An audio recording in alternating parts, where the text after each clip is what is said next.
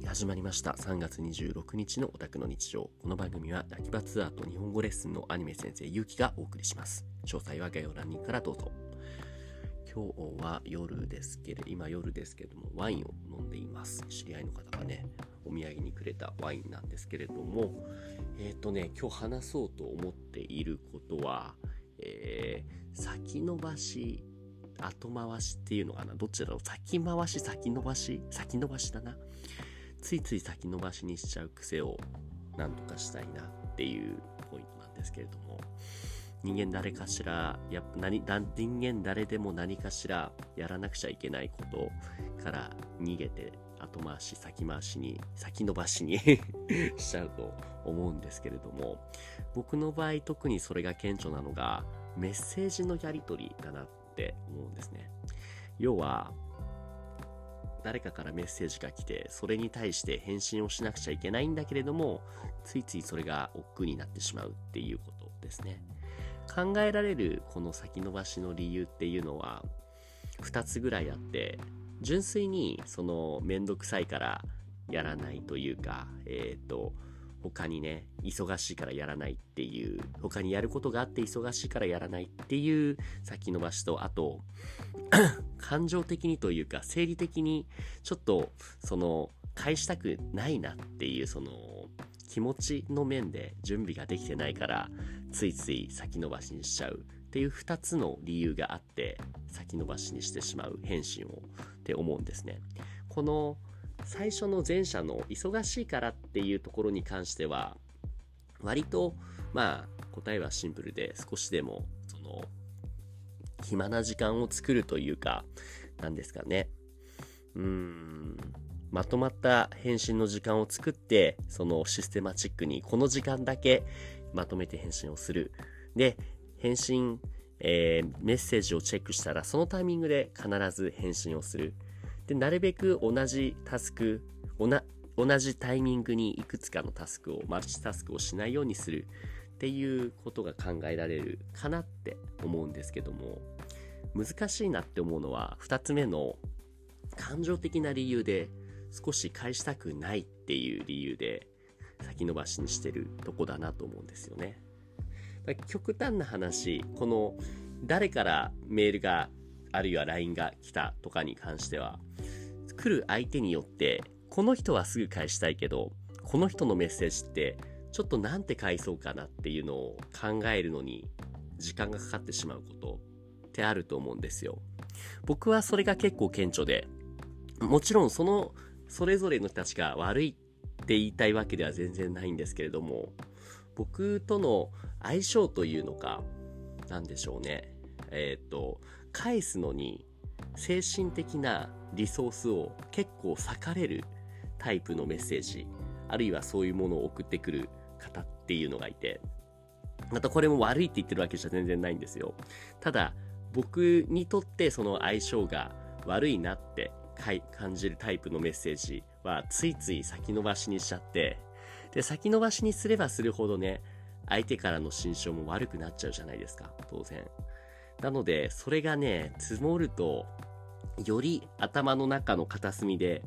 あ、返さなくちゃいけないな。あ、でも嫌だな。なんて返せばいいんだろうっていう、プレッシャーが積もり積もって、もう負の循環なわけですよね。これってどうしたらいいんですかね 聞いてる人に対しての投げやりな相談になっちゃうんですけども。うん。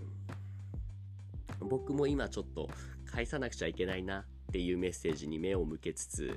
そう、頭を絞って、その一日の最後の もう、精神力のリソース、もう切れ、切れかかってるところを振り絞って、で、その後今、ラジオを撮ってるんで、結構、ああ、疲れたってところなんですけども、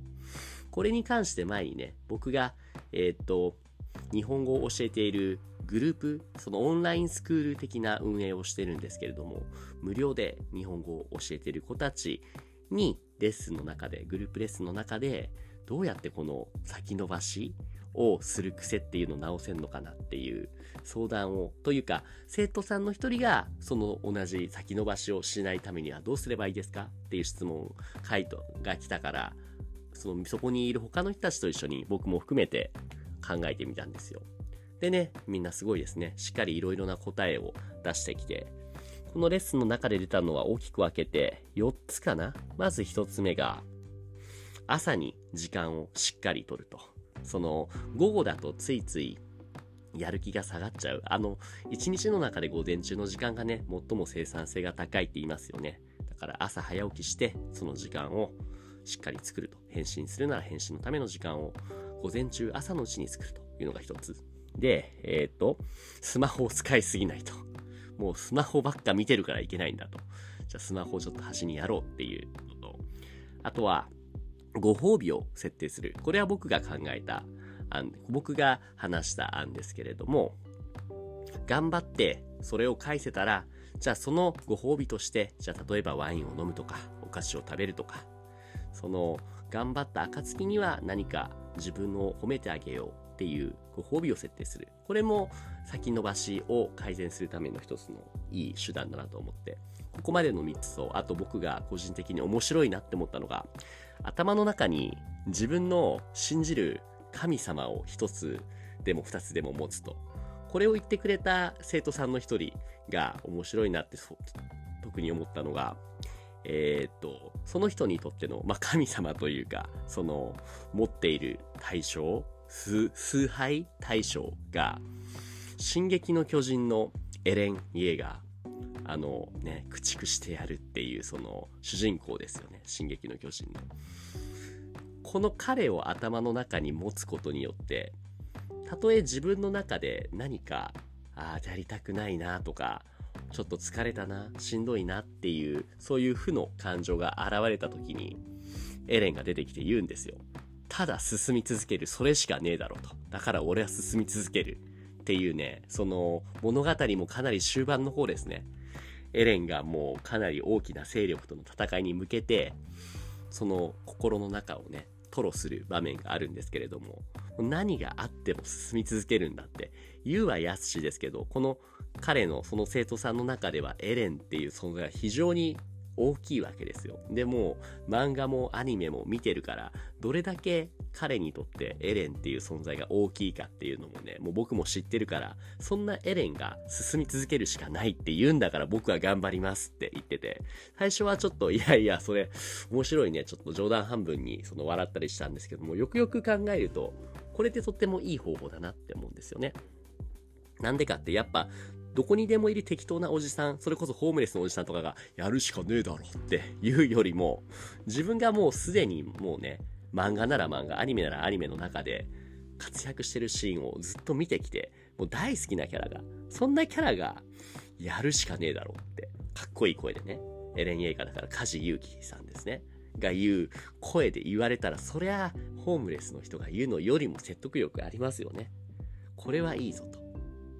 僕もちょっとそういう意味で自分の頭の中に神様というか崇拝対象を持って、その人、その方、お方に何かを言ってもらうっていうのは一つの方法だなと思いました。まあ、何かいいキャラいるかなって言われると、ちょっとパッと出てこないんですけども、今頭の中に浮かんだのは、あの、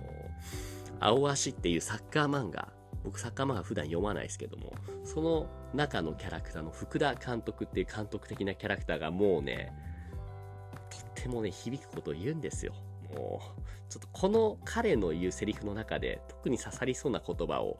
押さえておいてメモしておいて、それを辛い時に思い出せるようにっていうね、その特訓訓練をさっき話した生徒さんに習って僕もやってみようかなとはい、思います。いいな。話をする中で、自分の中でおぼろげではあるけれども、こうしたらいいんじゃないっていう解放が浮かぶっていうのはすっきりしますね。で、そうね、ラジオをするっていうのも一つの先延ばしの対処法なのかなって思いました。ちょっとこれを、はい、肝に銘じて明日からまただらけず先延ばししない、そんな一日を送れればいいかなと思いました。じゃあ今日はここまでです。ありがとうございました。おやすみなさい。